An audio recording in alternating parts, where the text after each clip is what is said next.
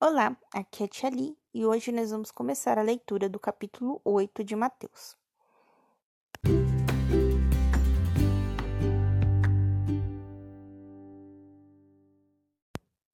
Bem-vindos aos Novenáticos Kids e hoje nós vamos começar a ler o capítulo 8 do Evangelho de Mateus.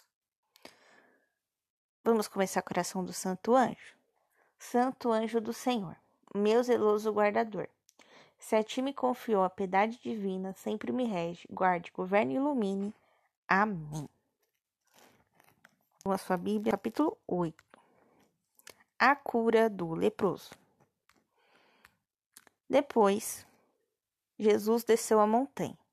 Então, lembra que era o sermão da montanha? Ele estava lá na montanha, né? Que foi quando a gente leu o capítulo 6 e o capítulo 7. E agora, capítulo 5, 6 e 7. E agora ele vai descer da montanha e nós vamos ler o capítulo 8.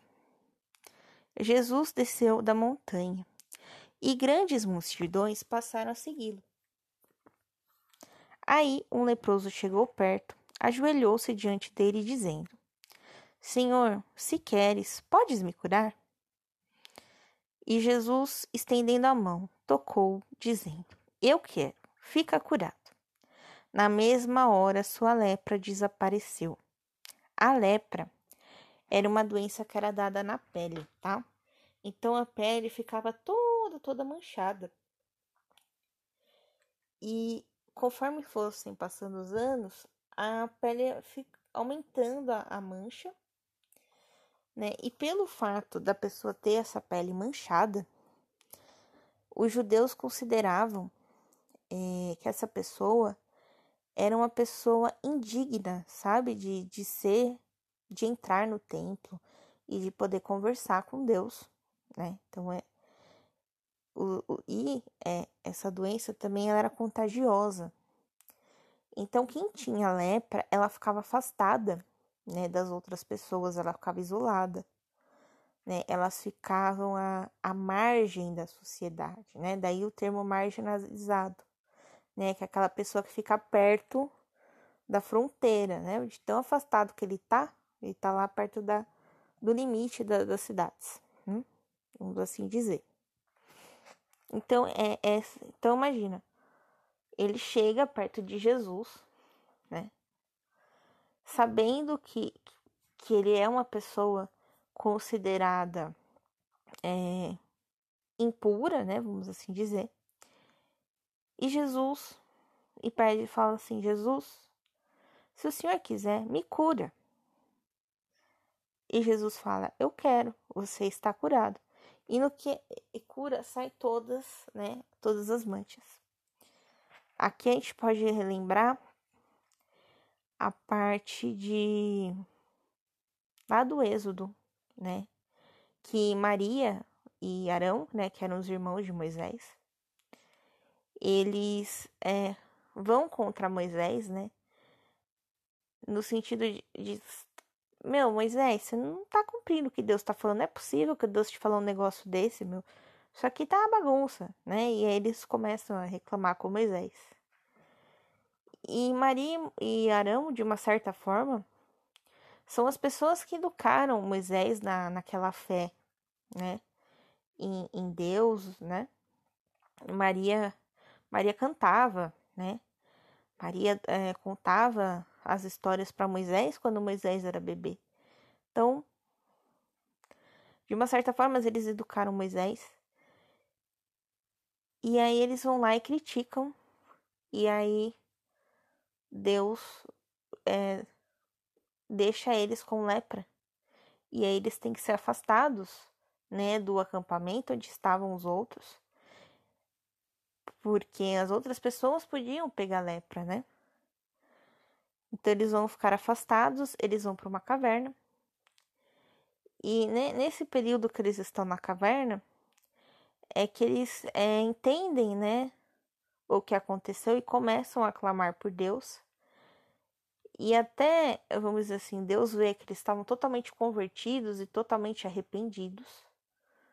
Eles ficaram com lepra. E a hora que eles se arrependeram de verdade, Deus tira a lepra deles.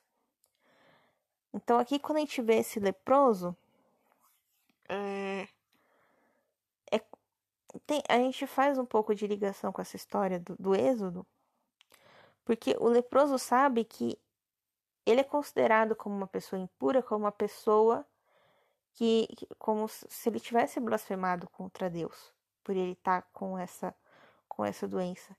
Então ele pede para Jesus, e Jesus reconhece nele um verdadeiro é, desejo de ser curado e uma verdadeira fé em Deus. Então Jesus Versículo 4. Jesus ordenou-lhe: Não contes para ninguém, mas vai apresentar-te ao sacerdote e fazer a oferta que Moisés determinou para lhe servir de testemunho. Então Moisés aqui ele é o redator, né, da, das leis, né, dos mandamentos, né, é, escreveu Números, escreveu Levíticos, né, que é onde estão, escreveu Deuteronômios, que é onde estão as leis, né, dos judeus. Então o o leproso teria que ir se apresentar ao sacerdote como fui curado da lepra, agora eu estou limpo, agora eu estou puro. Fazer uma oferta, né, a Deus em agradecimento a essa limpeza. E então é, a sua cura vai servir de testemunho. Então, quando a gente peca, é como se a gente tivesse com essa lepra. É como se a gente tivesse manchado. E aí nós vamos é, ter é, na penitência, no, na confissão, essa ali na confissão, o padre representando Cristo, né? A gente usa uma palavra, uma expressão em latim para dizer isso, personas Christi. É, quando o padre representando Cristo vai chegar em você e vai falar: Você está curado, você está limpo dos seus pecados, você está absolvido dos seus pecados. Ele vai te fazer uma oração, uma bênção, e você tem uma penitência a entregar. Essa penitência é essa oferta. É algo que você tem que entregar em agradecimento por Jesus ter te limpado, em agradecimento pelo seu pecado ter sido absolvido. Então você vai agradecer, você vai entregar uma oração. É do seu pecado e da do entendimento do seu padre em relação a isso. Então ele, você vai entregar é, essa oferta a Deus. E depois de entregar essa oferta a Deus, você volta à sua vida normal e provavelmente você você vai esbarrar em outro pecado? Esperamos que não. Esperamos que você siga uma vida santa. Mas se isso acontecer de novo, você volta de novo a Jesus com arrependimento, com uma verdadeira demonstração de fé. Porque se você não estiver verdadeiramente arrependido, se você não verdadeiramente acreditar em Cristo, o padre não vai conseguir te dar a absolvição.